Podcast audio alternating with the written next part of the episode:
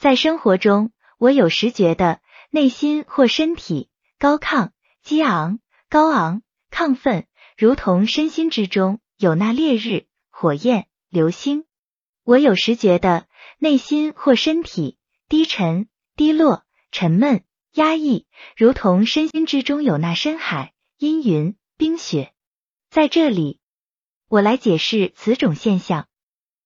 我们已知，快乐是愉悦的。舒服的感觉，痛苦是不愉悦的、不舒服的感觉。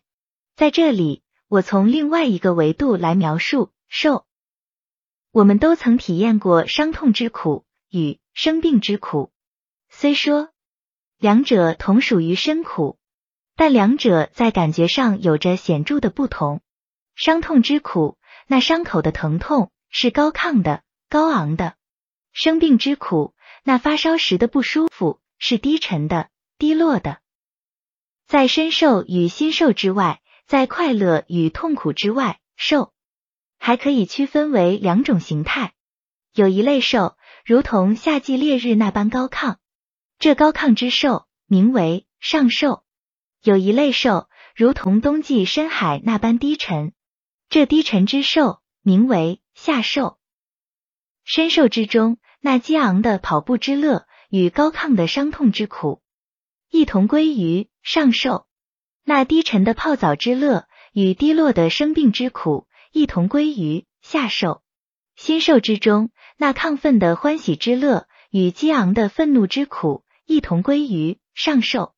那低沉的迷恋之乐与压抑的担忧之苦一同归于下受。在生活中，我常有感受，我在感受受，我在体验受。我有直觉的内心高亢，实则是我正在感受高亢的心受，或者说上心受。我有时觉得内心低沉，实则是我正在感受低沉的心受，或者说下心受。我有时觉得身体高亢，实则是我正在感受高亢的身受，或者说上身受。我有时觉得身体低沉，实则是我正在感受低沉的身受。或者说下身受，正是因为受有上下两种形态，有高亢与低沉之分，我才会觉得有时身心高亢，有时身心低沉。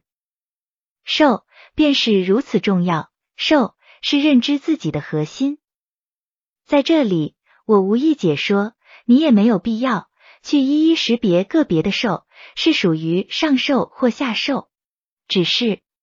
我们应对此有所了解，在后面的内容，我会引用此处的观点，对身心进行更深入的解读。